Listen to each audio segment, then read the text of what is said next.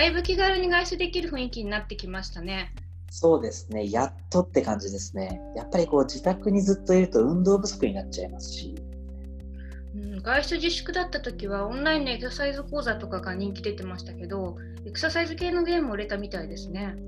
ああの、リングフィットアドベンチャーとか。はい。子供の頃ってゲームってとにかく健康に悪いイメージ持たれてましたけど、最近はそうでもないですよね。そうですね。あの e スポーツなんかも実際にこう体を動かすものも出てきてますしね。うん今年はアメリカで精神医療領域の治療法として処方されるゲームすら出てきましたね。ほう、何の治療法ですか？ADHD あの注意欠陥多動性障害の治療法として FDA に承認されたゲームが出たんですよ。ビデオゲームとして初めてらしいです。おお、すごいですね。それってまあ日本でいうと厚労省に認可されたみたいなもんですよね。はい。エンデバー RX っていうんですが、ホバークラフトを操縦してアイテムを収集しながら炎とか地雷みたいな障害物を去っていくアクションゲームなんですけど。なるほど。でもあの聞いた限りだと普通のゲームって感じですよね。それがこう治療に使われるんですか、はい。ADHD って日本だと約5%の子供が診断を受けるらしいんですが、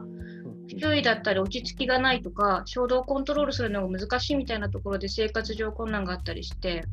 なるほど、まあ、それだと学校とかで大変なこともきっとありますよね。こう気が縮りやすくて授業に集中できないとか。うん、そうなんです。でそういう困難さの原因はこう集中すべき対象を意図的に切り替えたり選別したり無関係な情報を遮断するというのは難しいからなのではって言われているようなんですがうんうん、このゲームはそのあたりをこうゲームで遊ぶことでトレーニングできるようになっているそうです。なるほど、なるほど。うん、これだけで効果抜群というわけではないんですが、まこれまで投薬とトレーニング的なものが中心だったところに選択肢が1つ増えたというところですね。うんうん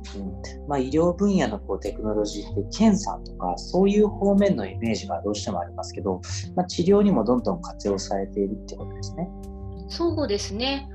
特に子ども向けゲームの治療の場合、受け入れられやすい、続けられやすいってメリットがありそうですね。確かに。まあ、テクノロジーといえばこう VR とかはもっと前からね使われてそうですけど。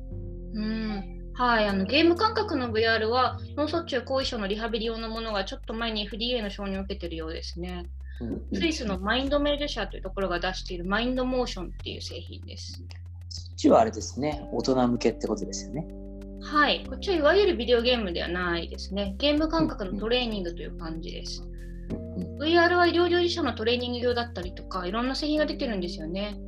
なるほど、まあ、こうデジタルテクノロジーを活用した治療って、まあ、大きなポテンシャルがありそうだなとこう薬と比較して副作用のリスクが低かったり、まあ、治療コストが低いみたいなこうメリットもありますし。ですね。これまでは医療分野とデジタル分野のスピード感の差異っていうのが障害だったんですが、医療って臨床試験にすごく長く時間かかるのに、その間にもっと進化したテクノロジーが出てきちゃうと、せっかく認可されてもこう実用的じゃなかったりとか。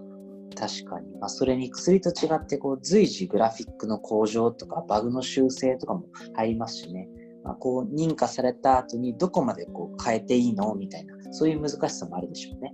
はい。アメリカの場合、FDA が2017年にデジタルヘルスソフトウェア事前認証プログラムというのを立ち上げていて、これは製品ではなくて企業を審査することでそういう状況に対応しているそうです。